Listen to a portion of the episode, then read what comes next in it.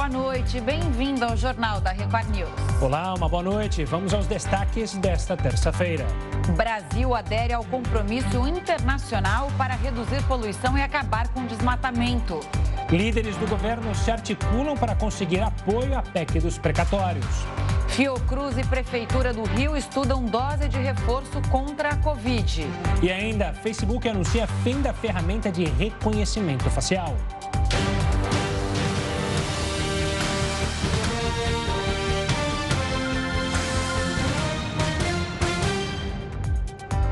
Líderes do governo se articulam para conseguir apoio à PEC dos precatórios. A proposta pode ser votada amanhã na Câmara dos Deputados. Essa é a expectativa, pelo menos. Vamos até Brasília conversar com o repórter Matheus Scavazini. Matheus, boa noite a você. Será que haverá quórum depois de um feriadão como o que a gente teve? Essa é a dúvida. Boa noite, Gustavo, Camila. Se vai ter número suficiente de deputados para dar segurança numa votação de quórum elevado. São necessários 308 votos para aprovação.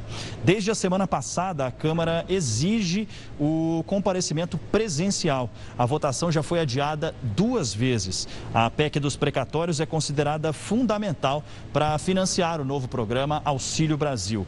E o governo federal também trabalha com um plano plano B, que seria prorrogar o auxílio emergencial por uma medida provisória e assim não interromper o pagamento do benefício. Camila, Gustavo. Matheus, uma boa noite. Uma outra pergunta: o Tribunal Superior do Trabalho vai exigir comprovante de vacinação para quem circular no local, é isso? Sim, Gustavo, a medida vale a partir de amanhã. É, e isso acontece um dia depois do Ministério do Trabalho criar uma regra para impedir a demissão de funcionários que não se vacinarem. A vacinação deve ser comprovada mediante um certificado físico ou digital que contém informações sobre data da aplicação, o lote e o nome do fabricante do imunizante. As pessoas não vacinadas só poderão circular pelo Tribunal Superior do Trabalho se apresentarem um teste PCR negativo contra a Covid na, feito nas últimas 72 horas. Camila, Gustavo. Obrigado pelas informações, Matheus. Uma ótima semana. o preço da gasolina tem preocupado cada dia mais quem precisa do carro para garantir o sustento. Neilton é taxista há nove anos. Ficou assustado quando viu que o litro da gasolina no posto onde abastece passou dos sete reais. No início do ano, eu gastava cerca de R$ 3.200 por mês de combustível, no início do ano. Agora já está no patamar de R$ 4.500, R$ 4.600 por mês só o combustível. Goiás é um dos quatro estados onde o preço médio do litro da gasolina ultrapassou os R$ 7,00. Segundo os dados coletados na última semana do mês de outubro, o combustível também está com valor nas alturas no Rio Grande do Norte, Rio de Janeiro e Piauí. O último aumento nas refinarias aconteceu na semana passada. O preço médio da gasolina subiu 7%. No acumulado do ano, já são 74%. Mesmo com o ICMS congelado pelos próximos três meses, os aumentos podem continuar a acontecer. A política da Petrobras, por enquanto, né, até segunda ordem, ela se mantém a mesma, acompanhando o preço do mercado internacional. Então, essas, esses fatores pra, que influenciam no preço, eles se mantêm, nada foi alterado. Né? A única coisa que foi alterada realmente é a questão da base de cálculo do ICMS que está congelada. Então, o ICMS não, não, dá, não acompanhará esses reajustes que normalmente ele acompanha a cada 15 dias. Quem ganha a vida dirigindo está cada vez mais preocupado. É praticamente impossível trabalhar com, com preço nessa prática, é complicado.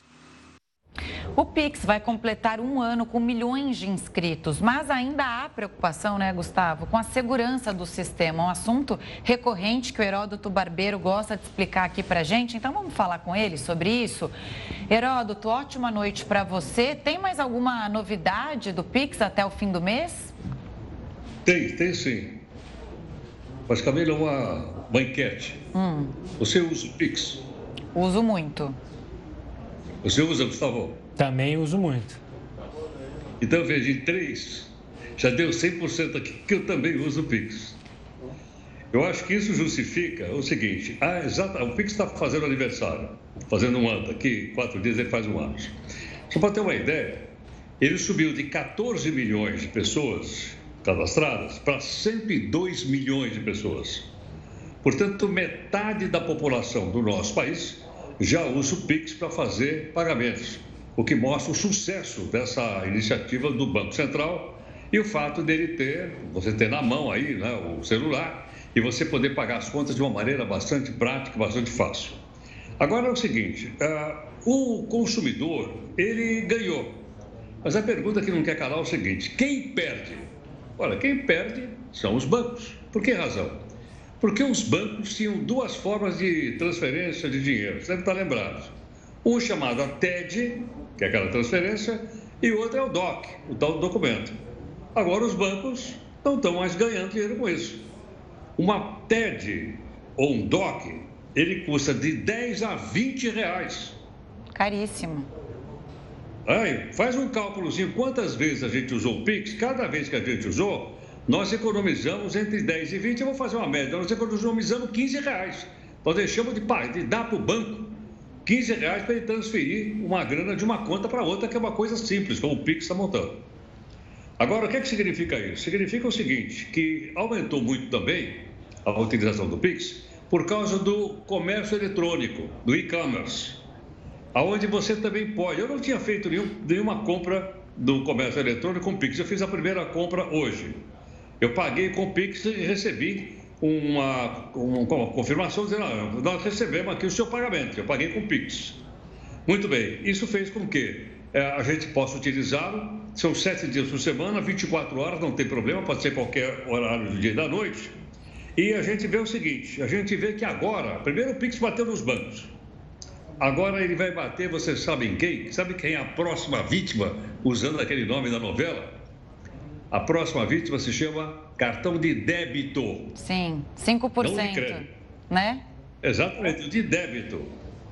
Por que razão? Porque é o seguinte: porque vou, além de eu poder pagar diretamente com o Pix, agora no final do mês as duas novidades são o seguinte: eu vou poder fazer um saque numa loja através do Pix, ou eu vou poder pedir um troco, que é o seguinte: se for durante o dia, eu posso chegar na loja né, e dizer, olha, eu vou te fazer aí um pagamento de 500 reais, dá para você cobrar aqui o que eu estou devendo e dar o troco? até 500 reais durante o dia ele me devolve, à noite 100 reais. Ou então eu posso chegar da, da, da loja e dizer, olha, eu estou precisando de um dinheiro, eu posso te passar um Pix, você me dá o dinheiro? E se ele, se ele já está aparecendo nas lojas, pague com Pix, eu já vi vários. Então você vai poder retirar o dinheiro da loja, né, através então de um Pix saque, e essas são as duas novidades. Vai poder pegar o troco e vai poder então fazer o, a retirada em qualquer loja. Vai precisar ir mais no banco. Nem na lotérica você vai precisar ir. Você pode ir numa loja qualquer que você conhece e lá você retira o dinheiro e transfere imediatamente na conta do Pix. Então vocês vejam que são um avanço sensacional esse, em um ano, só que tem um pequeno porém. Qual é? A segurança. Eu vi aí mesmo no jornal já, a gente já contou aí, reportagem, eu vi aí, né? De pessoas que foram enganadas e acabaram então uh, transferindo dinheiro, ou por ameaça, ou por chantagem, essa coisa toda. Eu mesmo confesso o seguinte: eu tirei do meu celular, eu não estou sugerindo que ninguém faça isso, hein? Eu tirei do meu celular o aplicativo do meu banco. Por que razão? Porque, logicamente, dependendo das circunstâncias, o cidadão pode me obrigar abrir o Pix e fazer uma transferência para uma conta qualquer, o indivíduo vai lá e tira rapidamente. Então, eu tive que tirar. Então você vê o seguinte, uma coisa que vem ajudar, ativa a economia, mas do outro lado, a gente precisa tomar o máximo cuidado, porque nem todo mundo está com boas intenções, né? como a maioria do povo brasileiro está. Pois é, eu já vi casos é, em que as pessoas não têm a carteira do ladrão. Infelizmente, muita gente tem a carteira do ladrão, que é para roubar, caso alguém venha, você dá uma carteira ali que é falsa. Mesma coisa, tem gente que está deixando um Pix falso. Não falso, mas que tem pouco dinheiro, e aí se vier o ladrão, você faz a transferência desse Pix. Infelizmente, a gente vive num país que ainda tem muitos criminosos que se aproveitam dessa situação.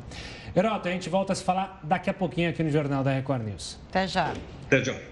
Olha, o endividamento das famílias e a dificuldade em se conseguir crédito fizeram aumentar a procura pelos empréstimos em que o imóvel é usado como garantia. Depois de meses de obras, o prédio de 2.500 metros quadrados, no centro de Belém, no Pará, está pronto para receber os clientes.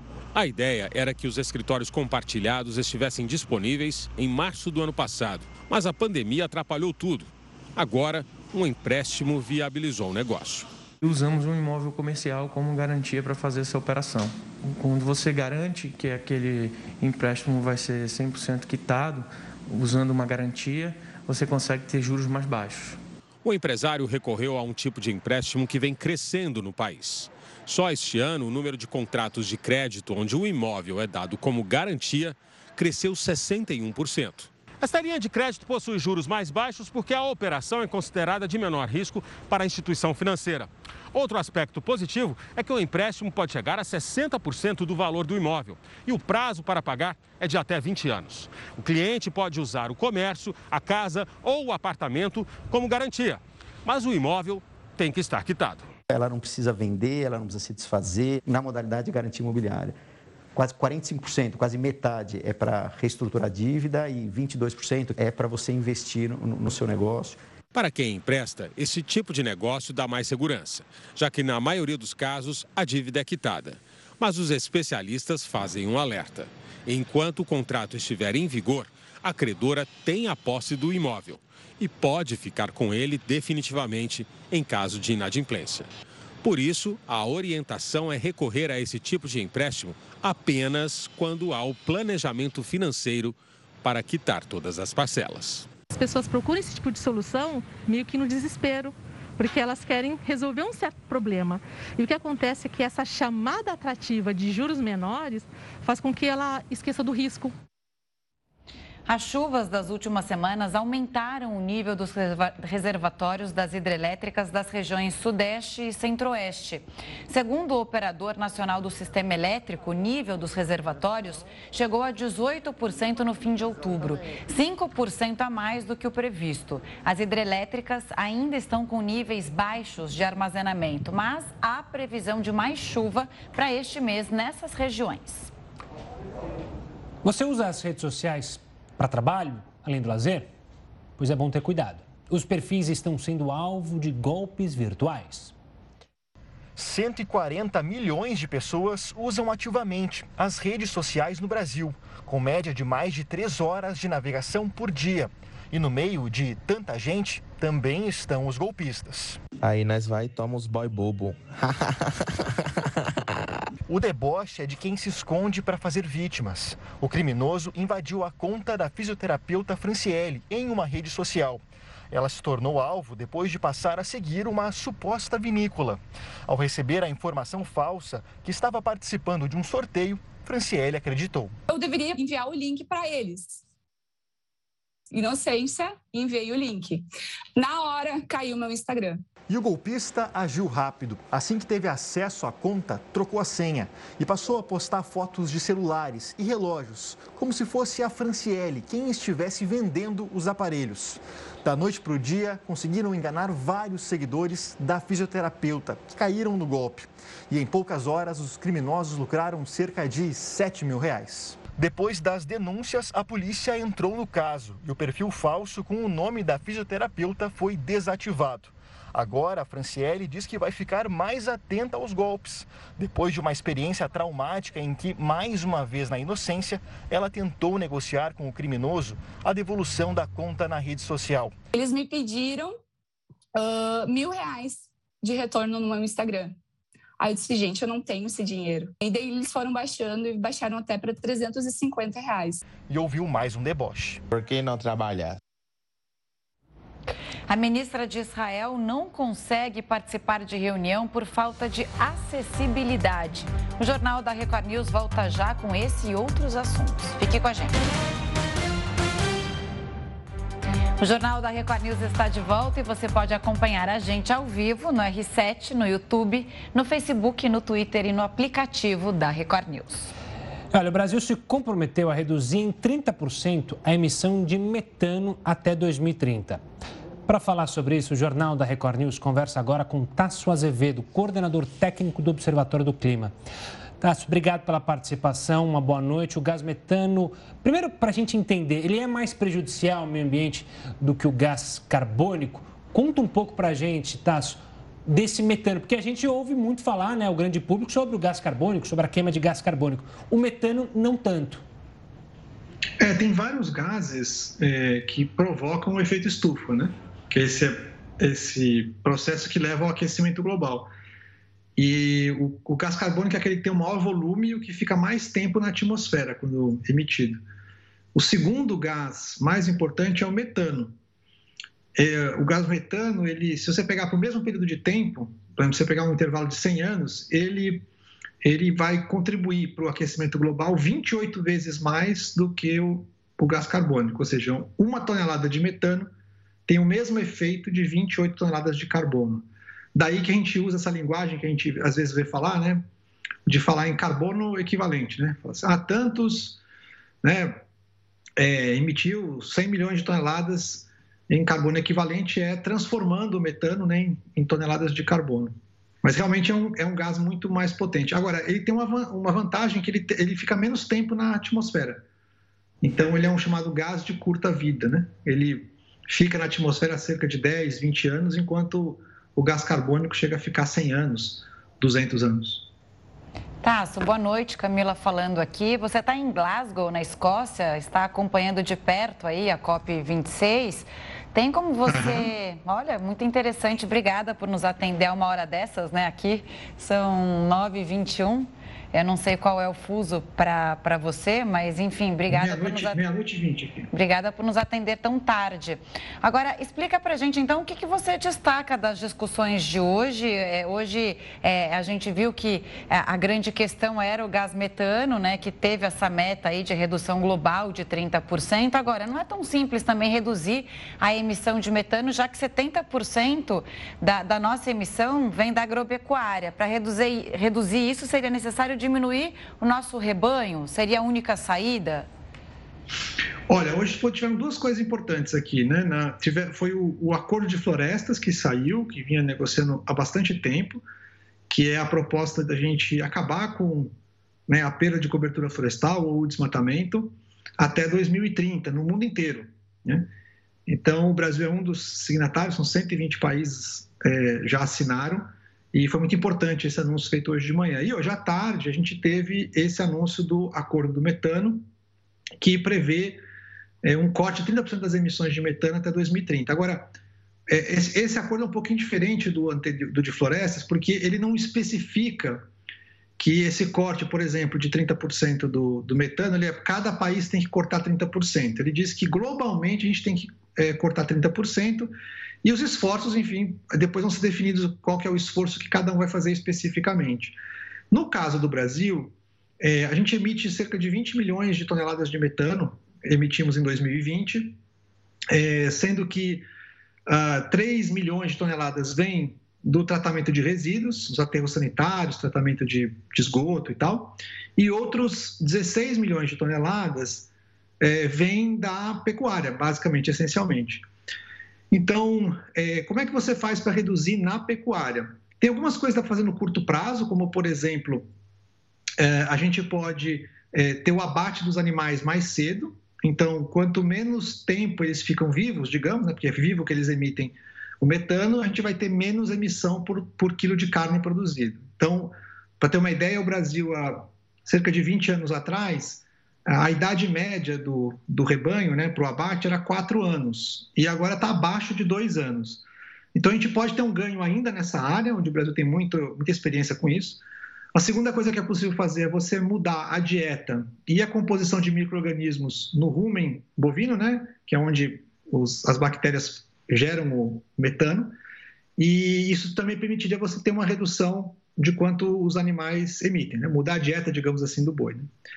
Agora, para fazer uma redução mais expressiva, além dos 30%, aí seria necessário redução do rebanho. Então, essa é uma coisa mais para o longo prazo e, e, certamente será necessária fazer no longo prazo. Pastor, ah, aproveitando é, que você está em Glasgow, hoje o secretário das Nações Unidas, Antônio Guterres, deu uma entrevista à rede inglesa, rede britânica BBC, dizendo que a maior preocupação dele nesses últimos dias, que ele tem percebido, é uma, entre aspas, guerra entre países desenvolvidos e países em desenvolvimento, justamente nesse compromisso de cortar as emissões de carbono, de gás metano. Um exemplo citando metano, Brasil Argentina, que são países aí, poderiam cortar o metano. O metano. Só que os gases produzidos pelos países em desenvol é, desenvolvidos não se fala muito. Você teme que essa crise geopolítica entre os países em desenvolvimento e os países já desenvolvidos pode acarretar um acordo não tão promissor? Não, acho que nesse caso não. Veja bem, no caso do metano, por exemplo, esse, esse acordo, inclusive, foi proposto, aliás, foi colocado na mesa primeiro pelos Estados Unidos e a União Europeia, né? Então, eles já se propuseram a fazer esse corte. E, inclusive, hoje, né, na, é, o, os Estados Unidos apresentou, o presidente Joe Biden apresentou um plano bem concreto, inclusive com metas específicas para cada setor da economia nos Estados Unidos, para fazer fortes cortes na emissão de metano. Então, é, eu não acho que é o caso nesse momento. Nesse caso, é, existe um esforço mesmo global para fazer a redução da emissão desses gases. Aí tem uma coisa interessante também, que é assim, a essa altura do campeonato, a gente ficar discutindo quem já emitiu mais, emitiu menos, não vai ajudar muito, né? Vale pensar, por exemplo, que o Brasil é o quinto maior emissor de gases de efeito estufa. Né? A China, que é um país em desenvolvimento, é o maior emissor longe dos demais. A Índia é o, o terceiro maior emissor de gás de efeito estufa. Então, entre os cinco maiores emissores, três são países em desenvolvimento, né? E emitem bastante. Então, a questão aqui é a seguinte: aquela, sabe aquela história? Você está num barco, aí um barco tem um furo. Aí, não fui eu que fiz o furo, mas eu não fiz o meu furo ainda. E o barco afundando. Aí você vai falar assim: você vai ajudar a tampar o furo e tirar água de dentro do barco para todo mundo chegar no outro lado da margem, ou você vai reclamar o seu direito de fazer mais um furo no barco. É, é disso que se trata, o que nós estamos falando.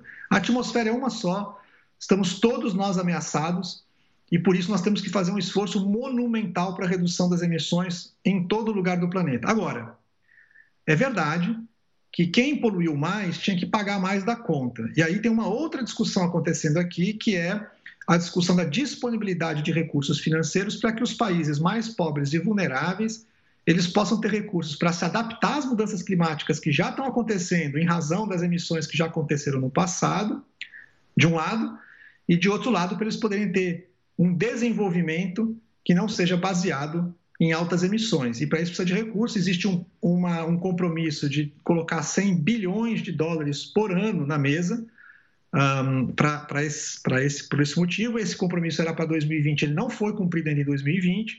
Amanhã vamos ter uma uma sessão aqui em que se espera que uh, os países mostrem, os países desenvolvidos mostrem que são capazes de levantar esses 100 bilhões e disponibilizar os 100 bilhões de dólares por ano para esse propósito. Aí sim as responsabilidades são diferenciadas, né? Quem paga a conta.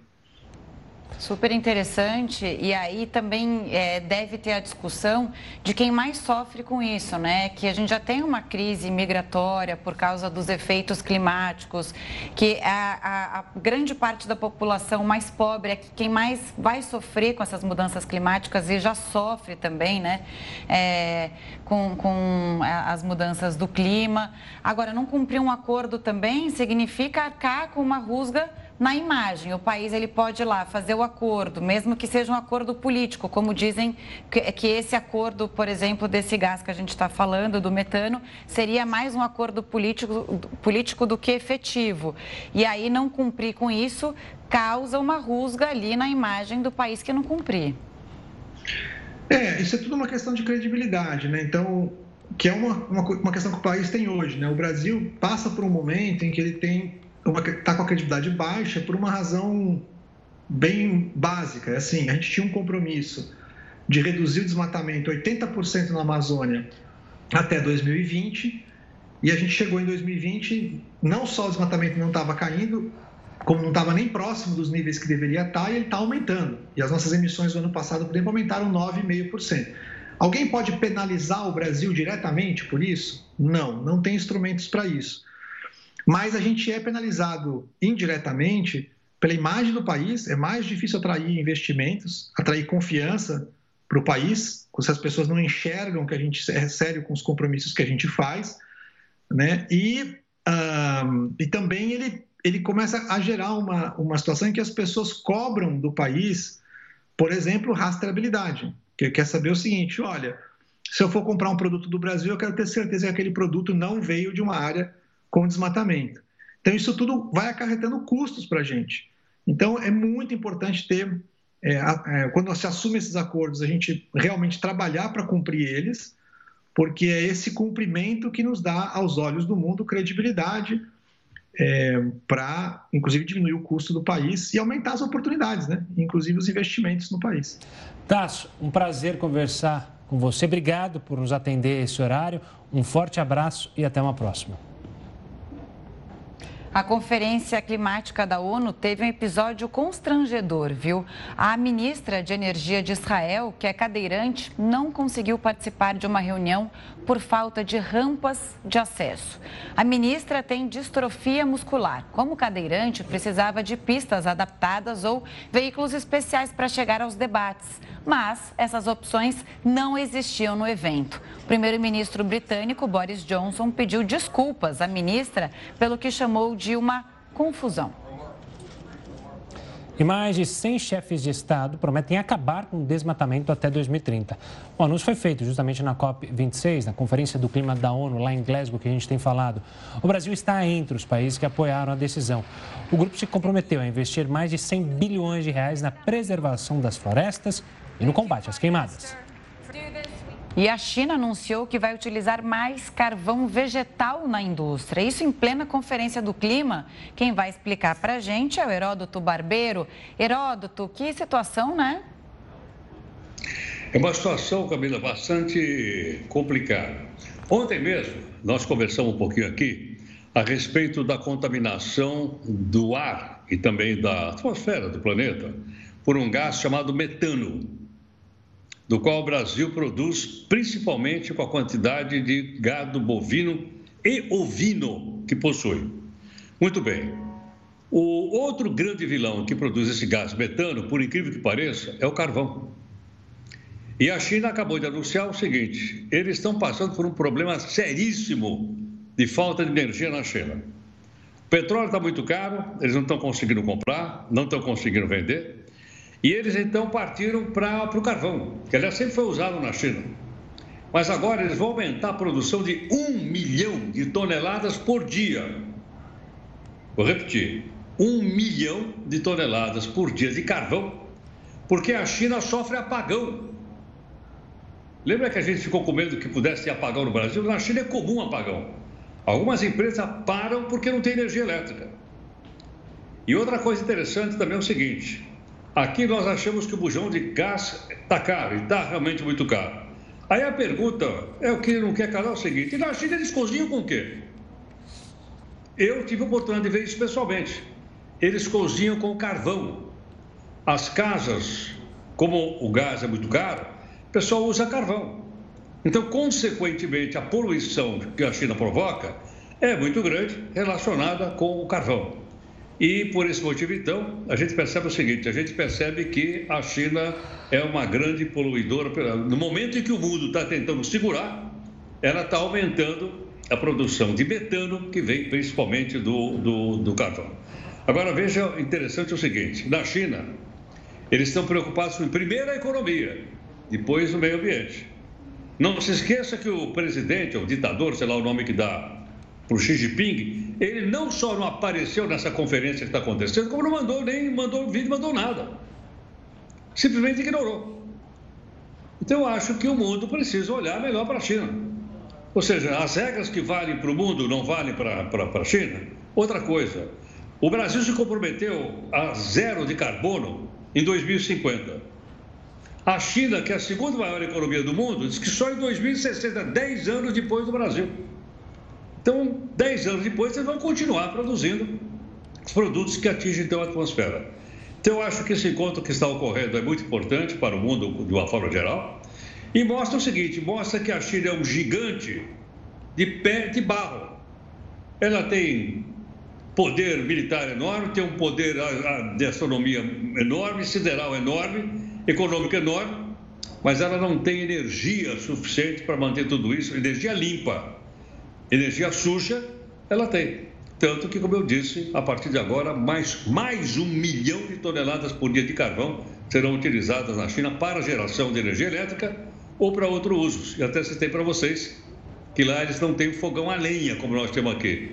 Lá a população tem fogão a carvão. Detalhe: nós somos 200 milhões aqui e todo mundo sonha com bujão de gás.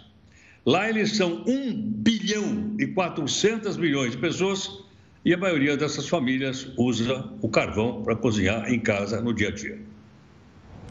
Tá certo, Heroto. A gente segue acompanhando, claro, essas discussões, tanto da China quanto da COP26, enquanto a gente vai falar muito ainda sobre isso aqui no Jornal da Record News. Um forte abraço e até amanhã. Boa noite. Tchau, tchau.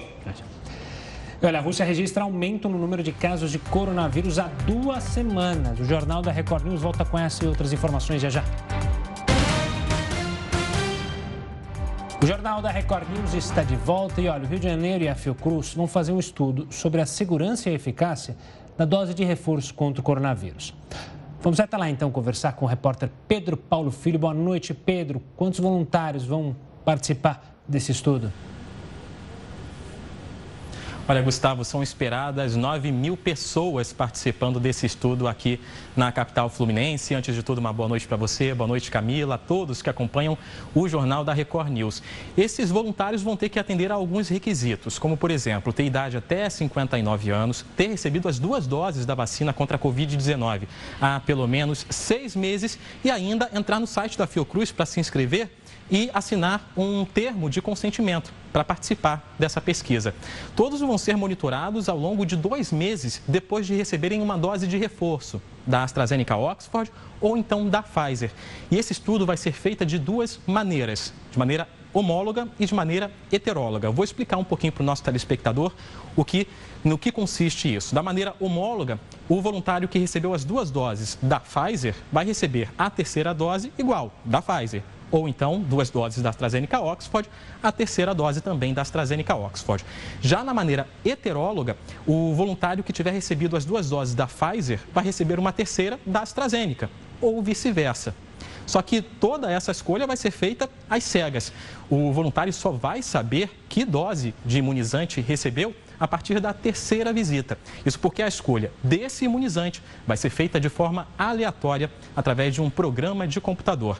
A Fiocruz espera que esse resultado norteie as campanhas de reforço de vacinação previstas já para 2022 em todo o país. Gustavo e Camila. Oi, Pedro. E o uso opcional de máscaras aí no Rio, hein? O que, que você tem visto nas ruas? A, a, a galera está é, preferindo andar sem máscara, está mais cautelosa? O que está acontecendo? Olha, Camila, o que a gente vê aqui na capital fluminense é que o carioca ele tem abolido a máscara em ambientes abertos e sem aglomeração, que essa já é a permissão tanto estadual quanto municipal. Muitos cariocas ainda estão usando a máscara aqui na altura do queixo, porque quando entram em, em algum ambiente fechado, em que é obrigatório o uso de máscara, só levanta a máscara e ali está imunizado, está imunizado não, está protegido do, da maior parte dos riscos de contaminação contra a Covid-19. Só que essa, esse foi o primeiro final de semana, inclusive com um feriado prolongado eh, em todo o país, mas primeiro final de semana dessa segunda etapa do plano de flexibilização aqui na capital fluminense, em que também foi permitida a reabertura de boates, danceterias, casas de show, enfim, ambientes com pistas de dança com 50% da capacidade. E o que mais a gente viu, principalmente nas redes sociais ao longo desse final de semana, foram festas temáticas em ambientes fechados, com, nesses ambientes, com lotação pelo menos ao que parece muito superior à permitida pela legislação atual da Prefeitura do Rio e quase ninguém. Era raro ver alguém com uso de máscaras. O que a gente conseguiu observar em uma foto ou outra era dos profissionais que trabalhavam nesses ambientes, estavam utilizando máscaras, mas quem frequentava não usava máscara. Então, ao que a gente conseguiu observar, acompanhar durante o final de semana, houve pouca fiscalização também em ambientes fechados. Camila e Gustavo. Pedro, obrigado pelas informações. Vamos acompanhar, claro, claro agora os números para ver se há um aumento ou não é, dessa situação. Um forte abraço e até uma próxima. E só para complementar aqui, é o que a gente tem visto desde o início da, pande da pandemia, já com aquelas festas clandestinas, né? Mas falando ainda de flexibilização, a Prefeitura de Belo Horizonte libera, a partir de hoje, a lotação máxima para eventos, incluindo jogos de futebol. Para assistir os jogos, vai ser necessário entregar o comprovante de dupla vacinação ou um exame de PCR feito até 72 horas antes da partida. A Prefeitura também liberou a lotação máxima para eventos na capital. Também retirou a obrigatoriedade de distanciamento social dos bares. A Prefeitura de Belo Horizonte informou ainda que a ampliação é o avanço da vacinação contra a Covid e a estabilidade nos índices epidemiológicos. Vamos ver como é que está a situação da pandemia aqui no Brasil. Os números desta terça-feira, segundo o Conas, o país chegou à marca de 21 milhões 821 mil 124 casos. No total, o Brasil registra 608.071 mortes desde o início da pandemia. 149 pessoas morreram pela Covid-19 nas últimas 24 horas.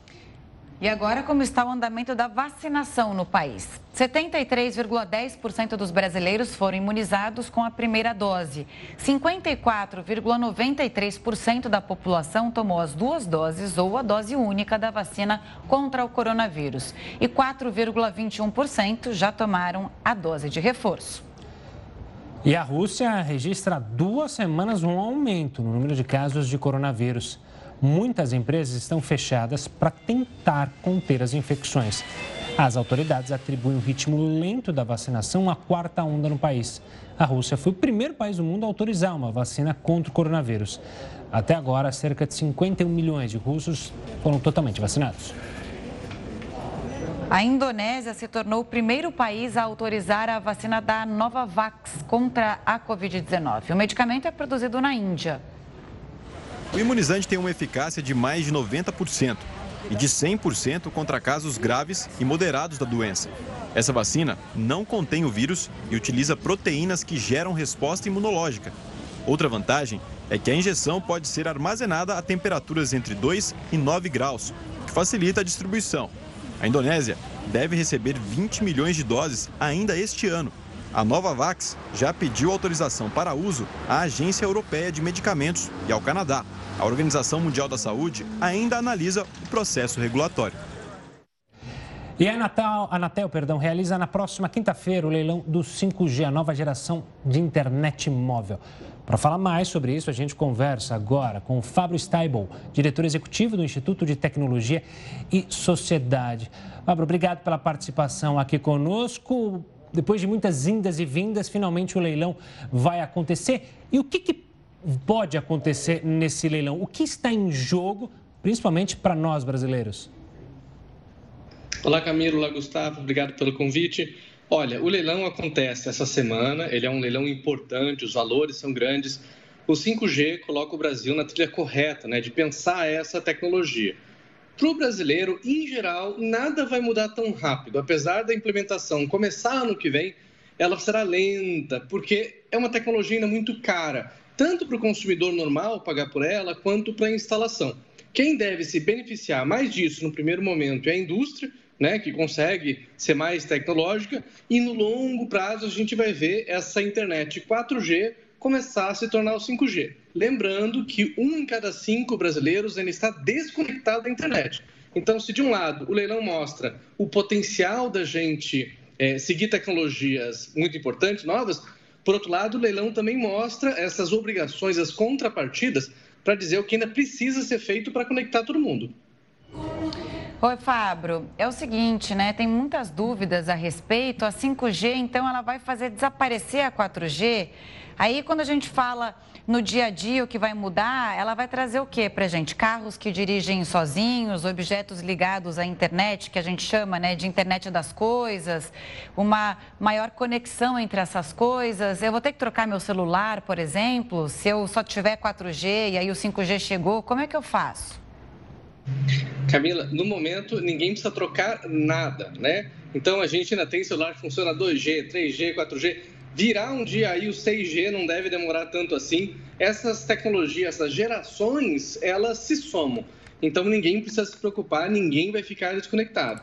Agora, para aqueles que quiserem aproveitar o 5G, você vai ter que mexer no bolso. Hoje, apenas celulares de alta linha possuem 5G, mesmo a Apple. Apenas os últimos dois modelos vieram com 5G por padrão. Então ainda vai alguns anos até ser comum usar o 5G. Agora, quando tiver, ou quem tiver, o que, que pode acontecer?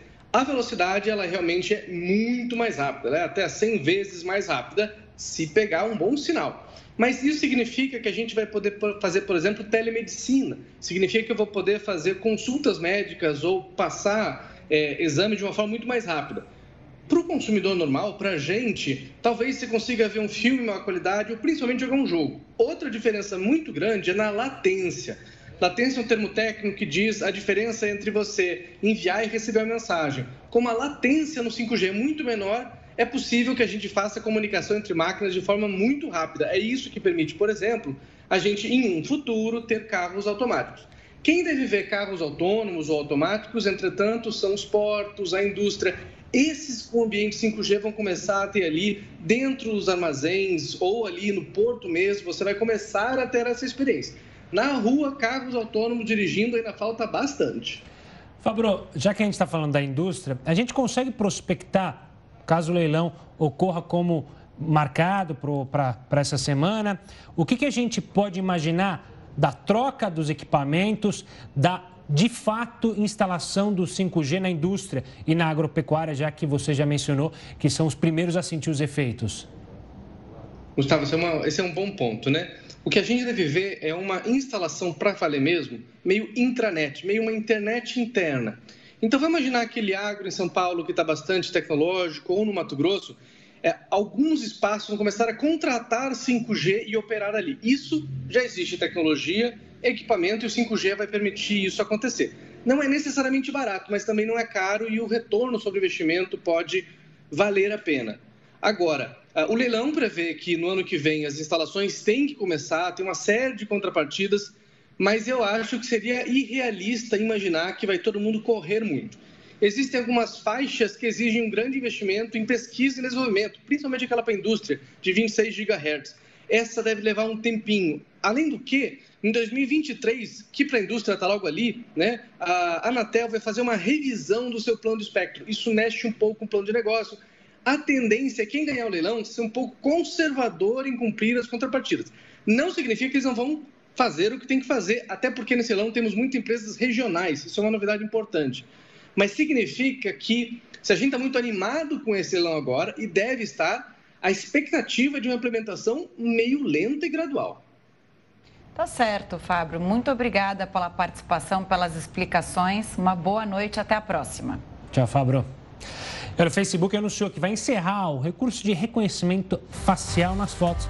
A gente explica isso daqui a pouco. O Jornal da Record News volta já já.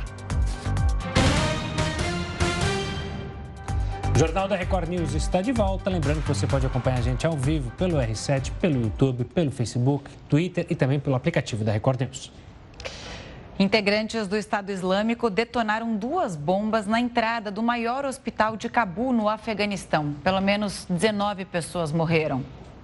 Esse foi um dos ataques do Estado Islâmico desde que o Talibã assumiu o controle do Afeganistão. Entre os mortos estavam três mulheres, uma criança e três guardas. Também morreram cinco dos seis membros que atacaram o hospital.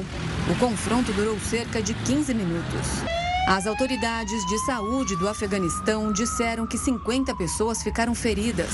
Um porta-voz do Talibã afirmou que os guardas impediram os homens de entrar no prédio, que tem 400 leitos, todos lotados de profissionais de saúde e pacientes.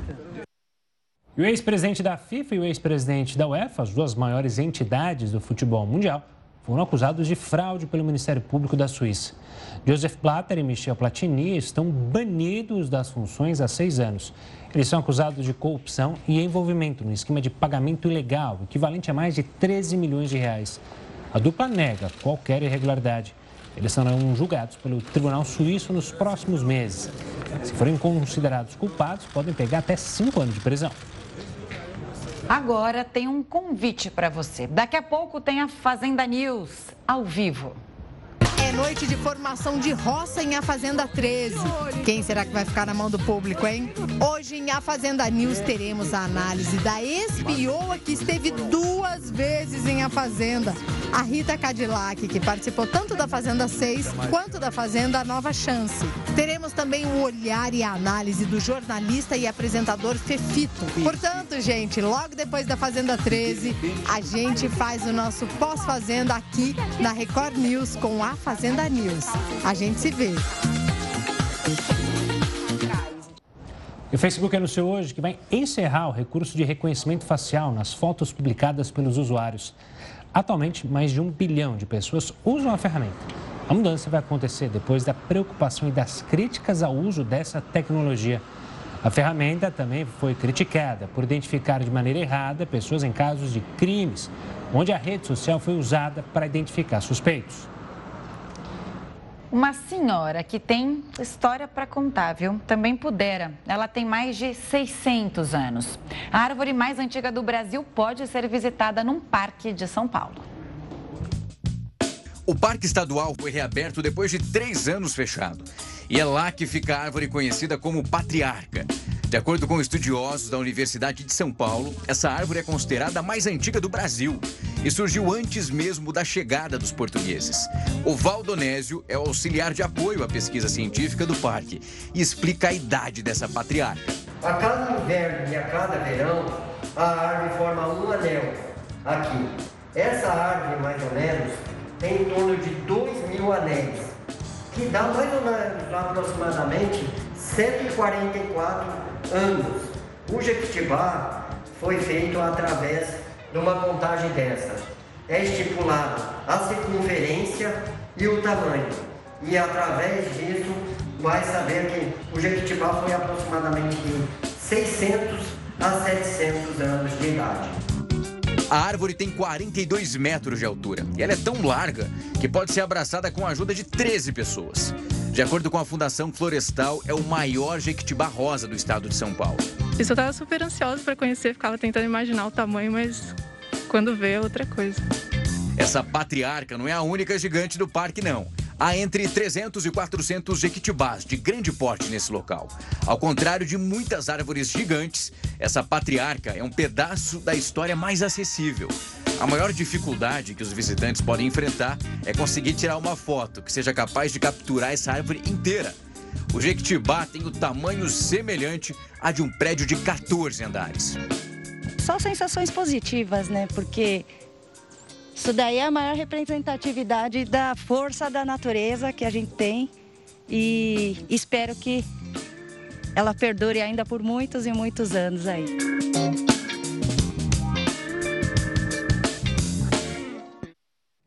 E um homem que roubou um carro e, ao perceber que estava sendo seguido, tentou escapar da polícia nos Estados Unidos.